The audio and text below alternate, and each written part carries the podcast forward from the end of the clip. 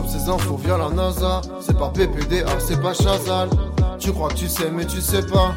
Poto, c'est les actes, tu te perds. Les amis, on va commencer. Je vais vous raconter euh, une petite histoire. L'histoire euh, d'une boisson qui euh, ne cesse de faire parler d'elle outre-Atlantique. Et oui, ça devient de plus en plus difficile à trouver. Une bouteille de couleur verte. Euh, une bouteille euh, justement. qui- Mountain Dew C'est non de, de, de l'alcool. 27? Peut-être euh, non le tout simplement la chartreuse. La chartreuse donc euh, Ah. un alcool on en parle hein, qui tabasse quand même bien. Donc attention hein, super, hein. 55%. euh, Ouais, mais quand même, on vous le recommande. On vous embrasse à la. L'enfer, je vais devoir faire. euh, on vous embrasse, hein, mais avec modération. Alors, la, la phrase vraiment cauchemar, mais, mais faites, euh, faites attention. Mais si je vous en parle justement, c'est parce que déjà. Ça a quand même une histoire assez fascinante, je dois vous le dire, un peu digne d'un film, parce que c'est vrai qu'on entend souvent euh, la recette, euh, tu sais, Coca-Cola qui est secrète, etc., euh, le truc à, à jamais leak. Honnêtement, dans le monastère des Chartreux, il se passe quand même pas mal de choses. Ça a commencé, non mais c'est un vrai truc, ça a commencé en 1084. Déjà, honnêtement, on pourrait tourner un beau petit film. hein. Regarde un peu le, décor.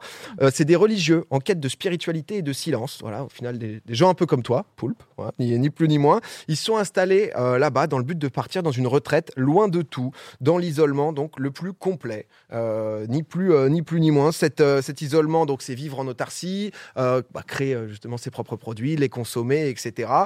Euh, et ils se sont dit, bah, dans tout ça, on va se faire un petit digestif à base de plantes, euh, qui au début, c'est pas hyper transcendant. Tu vois, c'est sympa parce qu'ils sont un peu. euh, Juste pour sont- se mettre bien, quoi. on est en, on est en 1200 Histoire de quoi, donc je pense qu'au Ouais. final ça, ça boit un peu ce qu'il y a. Puis un beau jour de 1605, François Hannibal, donc le duc d'Estrée, maréchal Un prénom qui donne pas envie pour, un, pour un apéro. il arrive tout droit euh, de Paris. Oh, ah, oui. Je suis à Voiron, bonjour les, les moines. Bon, après, j'ai plus rien. Mais, euh, mais du coup, il arrive avec une recette voilà, beaucoup plus complexe, plus élaborée, etc. Il appelle ça donc l'élixir de longue vie, quand même. Donc, tu te dis, bon, vas-y, on va, on va sûrement un peu Un poil l'écouter. racoleur, peut-être. La, la promotion derrière de se Mm. dire jeunesse éternelle, tu te dis, ah, dis- dis-moi en plus. Qu'est-ce que hein. qu'est-ce que c'est? Personne connaît vraiment l'origine, mais à Paris, personne voulait réaliser cette recette parce qu'à ce qui paraît, c'était justement trop complexe. Nos moines chartreux, eux, ils se disent, putain, ça, on y va, c'est un défi pour nous. Ils décident de le relever. À partir de là, donc du coup, il y a une recette qui est testée, qui est peaufinée jusqu'à devenir donc du coup la boisson qu'on connaît aujourd'hui. C'est un mélange de 130 plantes quand même. Oui. On connaît pas précisément, comme je vous le disais, ça reste euh, secret. Il y a un peu voilà tout ce côté mystique autour de, de la liqueur verte. Et ça, ils se le transmettent depuis des centaines et des centaines d'années parce qu'aujourd'hui encore, ceux qui connaissent vraiment le secret, c'est ces deux hommes-là, euh, Dom Benoît et frère Jean-Jacques. Mais c'est pas une blague. hein. Ils ont du coup, ça s'est perpétué de, bah, de, de moine en moine au fur et à mesure. Il n'y en a plus que deux là? Non, non. En fait, c'est les deux seuls de tous les moines à connaître la recette. Les autres la Ouais, connaissent c'est pas. ça, c'est chaud quand même là. Ah, mais Demain, on- eux, Vite ils partent, qu'ils la disent, euh, On sait pas exactement combien il y en avait avant, mais c'était toujours justement un peu gardé. Ils veulent Celui, pas qu'il y en ait celui de trop. gauche, il faut vite qu'ils disent le secret. je pense. C'est eh, sent Dom- mauvais là. c'est Dom Benoît. Commence pas à mal parler de Dom Benoît, ok? Parce que toi, tu, euh, tu vas avoir des, des soucis. Mais, mais du coup, par exemple, ils prennent jamais euh, le, le train ensemble, jamais la voiture ensemble. Ok. Vous- Ah bah oui. Au cas où Ouais, il s'il y Il y a meurt. un accident, Ouais, c'est ok. mort, il n'y a plus le. Plus de chartreuse. Ah ouais. Euh, tout va très vite, donc à chaque fois, c'est, mais c'est un vrai truc. Hein, le Covid, comment ils ont dû flipper Ah au ouais, Ah le, bah. coup de presse, le coup de presse du Covid. Je pense que ça s'est noté le truc, ça a mis dans un petit coffre euh, au, au cas où, tu vois, on sait jamais. Euh, le truc, c'est que bah, forcément, c'est quand même euh, un alcool qui fascine, du coup, parce que ça a toute une histoire, etc. Et Il y a une part de mystère, de légende qui joue un peu. Tu te dis, ok, bon, il y a surtout les 55% plus le goût, quand même, qui. euh, qui- changement d'ambiance, hein, euh, clairement, faut se le dire. Et du coup, ça a fait bondir donc les de ces dernières années et surtout aux États-Unis. Euh, Le digestif produit par des moines qui ont Ça fait un vœu de silence. Ah, D'un point de vue marketing, etc. Ça les- doit être horrible comment ils le prononcent. Ah bah. La chartreuse. Ah, ah. Ah, il y a un, tu vois, il doit se dire, il y a un côté un peu sexy, un peu Chartreuse. sympa. Déjà, il y a le côté français, plus le storytelling. plus, Ah bah le, le- le moine qui a fait votre silence, je pense que ça, ça, ça achète fort. Mais euh, en plus, voilà, milieu des montagnes des Alpes et tout, tu vois, quand même, Ah. c'est euh, c'est- c'est tout un truc. Il y a eu aussi des refs hein, culturels, je crois, dans, dans un Tarantino, dans Boulevard, euh, Boulevard de la Mort, tu vois, Chartreuse, la, Mm. la liqueur si bonne, la seule liqueur si bonne, etc. Donc, ils ont commencé à en mettre de plus en plus dans les différents cocktails, etc. Au point où euh, bah, c'est désormais la liqueur la plus vendue au monde, quand même. ouais. Parce que les moines, je crois qu'ils ont. Avant, ils avaient une, une seule usine, entre guillemets, un seul endroit, ils en ont un deuxième. Euh, ils font quand même 1,5 million de bouteilles écoulées chaque année. C'est quand même, euh, ça rigole pas du tout. Je vois dans le chat, ça se visite. En effet, le monastère, il se visite hein, pour ceux qui sont dans la région. C'est en Isère, c'est à Voiron. Si, euh, enfin, c'est, t'as le musée en gros juste à côté Ouais. du monastère. Tu. Pas le monastère malheureux. Ouais, bah, lui, c'est chez lui. Hein. C'est, euh, si tu veux, Clément, euh, frère Jacques et son, et son oncle. Donc, euh, c'est. Je les ai déjà vus tous les deux ensemble et c'est extrêmement rare, d'accord? Oh. Ah oui, d'accord. Ah, Putain, Il a pas soutiré le truc, quoi. La vraiment. vie de ma mère, c'était le moment. D'avoir un truc Eh, là. non mais du coup pour revenir sur le business de ces gens, non mais 30 millions du coup de chiffre d'affaires. Des fois, rien dire, ça, ça paye. Hein. Tu, parles, De- tu parles pas, ça. Eh, T'as honnêtement, besoin de faire des tonnes, tu vois. les, les mecs aux États-Unis, c'est carrément une seule bouteille par personne pour éviter les pénuries, etc. C'est Ah genre, euh, c'est le PQ quand nous on est en galère, quoi. Ouais, si tu veux. je- Il y a des annonces. Après, franchement, c'est celui avec de la chartreuse, ça fait hyper. Moi, j'ai essayé, ça pique de ouf. il y a deux bouteilles qui ont été vendues des grands crus. 36 000 dollars aux enchères, tu vois. Donc bon, après la Oh. bouteille, euh, tu vois, elle a toute une ambiance et tout. Mais c'est vrai que voilà, il y a, il y a tout ça qui, qui s'est créé autour. C'est pas prêt de s'arrêter puisque la recette elle est secrète. Elle a pas besoin d'être brevetée, etc. Donc il y a personne qui peut reproduire, tu vois, Ouais. ou peut le faire, mais ça va pas être exactement le même goût. Ça va jamais de, tomber dans le domaine public comme il y a pas de brevet. Donc du coup, ça, ça continue pour eux. Euh, on se dit, bah forcément, les mecs, est-ce que c'est pas devenu des businessmen, etc. Non, non. Eux, ils se sont dit, écoutez, mourront en même temps que nous, quoi. on va pas augmenter euh, la production, on va, euh, on va justement conserver l'essence de la chartreuse, on On va. monter les Pour prices. le prix. Alors, mais honnêtement, ils ont, ils ont écrit une lettre à leur gros client qui est vraiment. Elle est belle, tu vois. En 2021, les moines chartreux ont décidé de ne pas augmenter la, la production de liqueurs. Ils limitent la production afin de se concentrer sur leur objectif principal, protéger la vie monastique et dévouer leur temps à la solitude et à la prière. Ils sont restés dans, même. le- dans leur... pas l'objectif de base, quoi. C'est ça, c'est euh, le mojo. Ouais, ouais, Il y a quand même, euh, il y a quand même une DA de base, quoi. Les moines n'ont pas envie de produire plus qu'ils ne souhaitent. Fabriquer des millions de caisses supplémentaires n'a aucun sens dans le contexte environnemental actuel et aura un impact négatif sur la planète à très court terme. La, la classe, tout simplement. Ouais. les moines, tu vois, ils sont là. euh, Il y a carrément, euh, parce que, bon, alors t'as as, les moines et tout, mais c'est vrai qu'il y a, il y, a, y a aussi justement le dirigeant de la société, parce que je m'étonne Mhm. que le truc brasse, qui a expliqué justement que la chartreuse, ils veulent. Alors, à voir à quel point c'est possible et tout, mais euh, d'ici 2025, faites gaffe les gars, ça se rapproche quand même vite, Ouais, ouais. exporter en bateau à voile aux États-Unis euh, les caisses de chartreuse. Ah ouais. Ça arrivera pas Ouais, super vite. Bah, quoi. Ouais, c'est euh, Green Energy, quoi. c'est ça. Mais en tout cas, ils sont dans, dans, dans ce mood de A à Z, alors que c'est la liqueur la plus vendue au monde quand même. Ouais, ils vois, pourraient en que- abuser et let's go. Ils veulent garder le, le- le secret, garder justement cette histoire. Et c'est vrai que je trouve ça beau par rapport Non, à. cool, mais moi la question que je me pose, c'est du coup, parce qu'à la base, quand ils l'ont fait, je pense qu'ils avaient gagné de l'argent, même euh, ça remontait un peu, ils l'avaient réinvesti dans le monastère. On, sait un peu où Parce que cet quand on voit argent-là. comment ils s'habillent, c'est vrai qu'on sait pas où Frère- mettre frère- Non, l'argent. mais Frère Jean-Jacques a tout mis dans le bitcoin. Frère Jean- Non, il a décidé d'all-in, ça a crash, c'est un peu Oh, chaud. merde. Non, non, euh, ils investissent énormément dans le monastère, Ouais. dans le musée, justement, dans, vraiment dans ce côté protection du côté euh, monastique. euh, où, ouais, pour, enfin, après, j'ai pas mené toute l'enquête et Non, tout, non, mais bien sûr, mais c'est intéressant parce que- frère Jean-Jacques, coup, on l'avait euh, passé en T-Max vers, euh, vers la chartreuse la dernière fois. Je crois qu'il a mis quand même dans 2-3 trucs. euh. Des gros écrans LED dans l'église, c'est assez impressionnant. Non, mais, mais voilà, j'avais envie.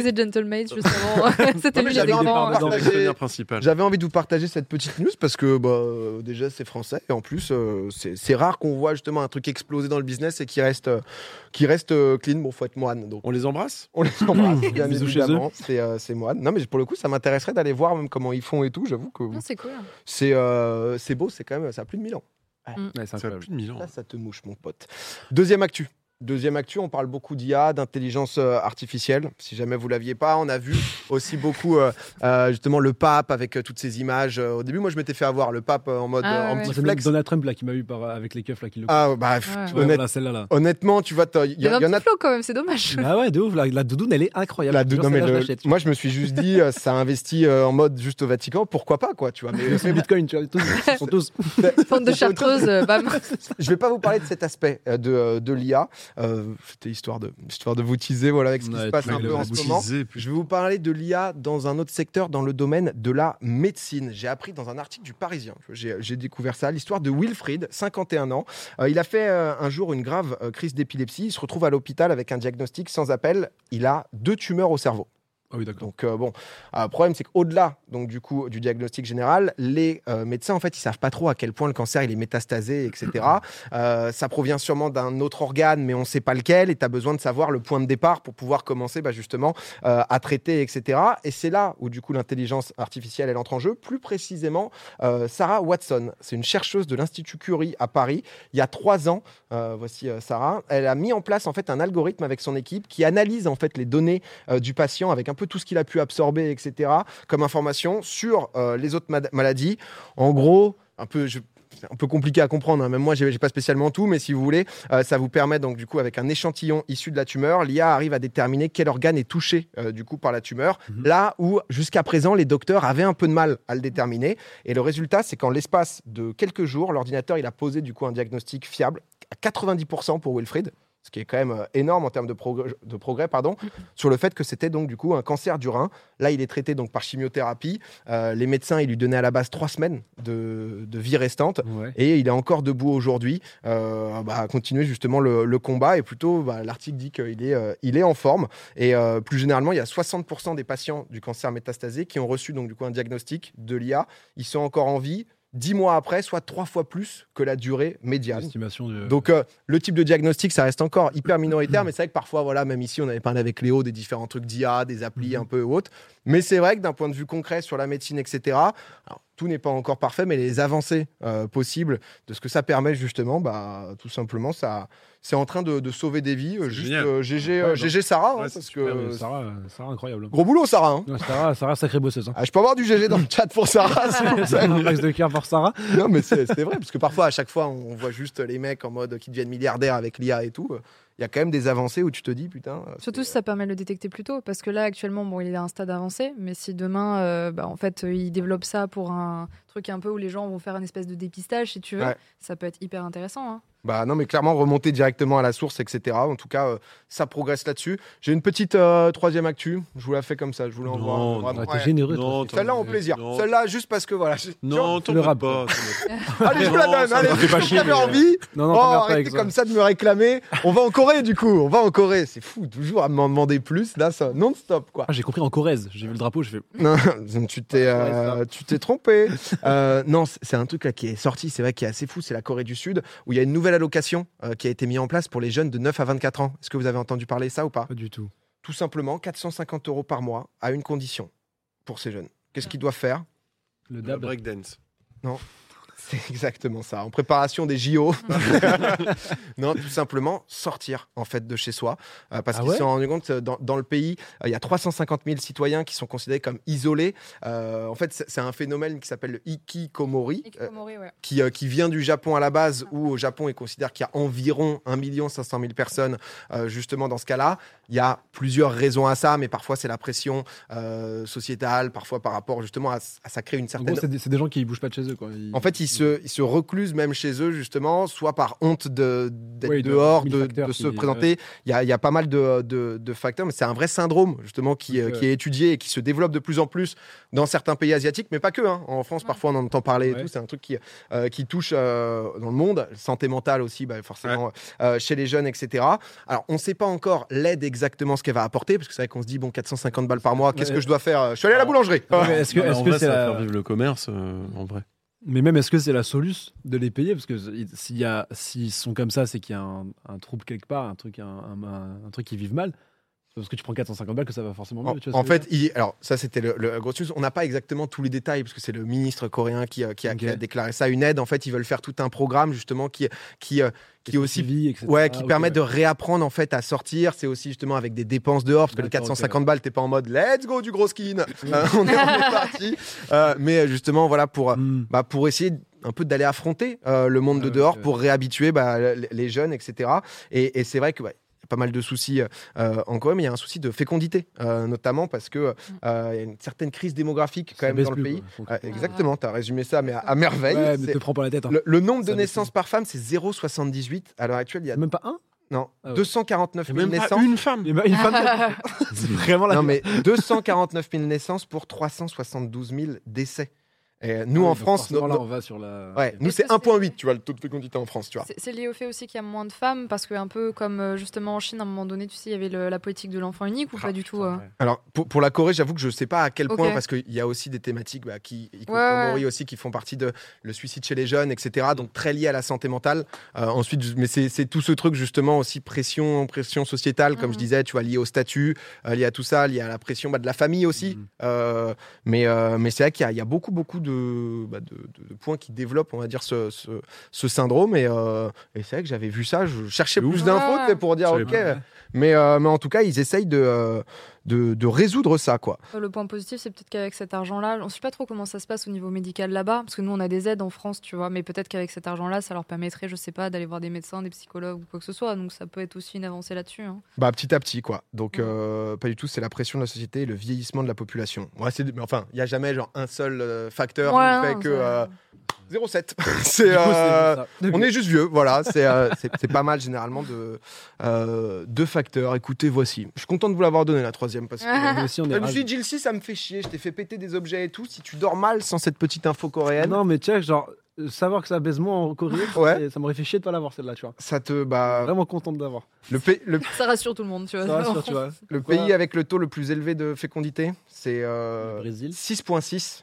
C'est énorme. par rapport C'est à pas l'Inde. C'est le Niger. c'est 1,8. Ah, Le ah Niger. Ah ouais, c'est. euh, Ça baisse fort. Ah oui, là, c'est Ah oui, là, ça y est. là, c'est- massif. Là, C'est un, c'est un métier passion, Si- c'est tout simplement. quasiment. ça, ça régale, voilà, Ouais, ça, ouais, ça, ouais. ça distribue. C'est vrai que 6.6, c'est euh, c'est solide quand Le même. brunch tous les jours. Ah bah, c'est un rythme à tenir, on va être. Voilà.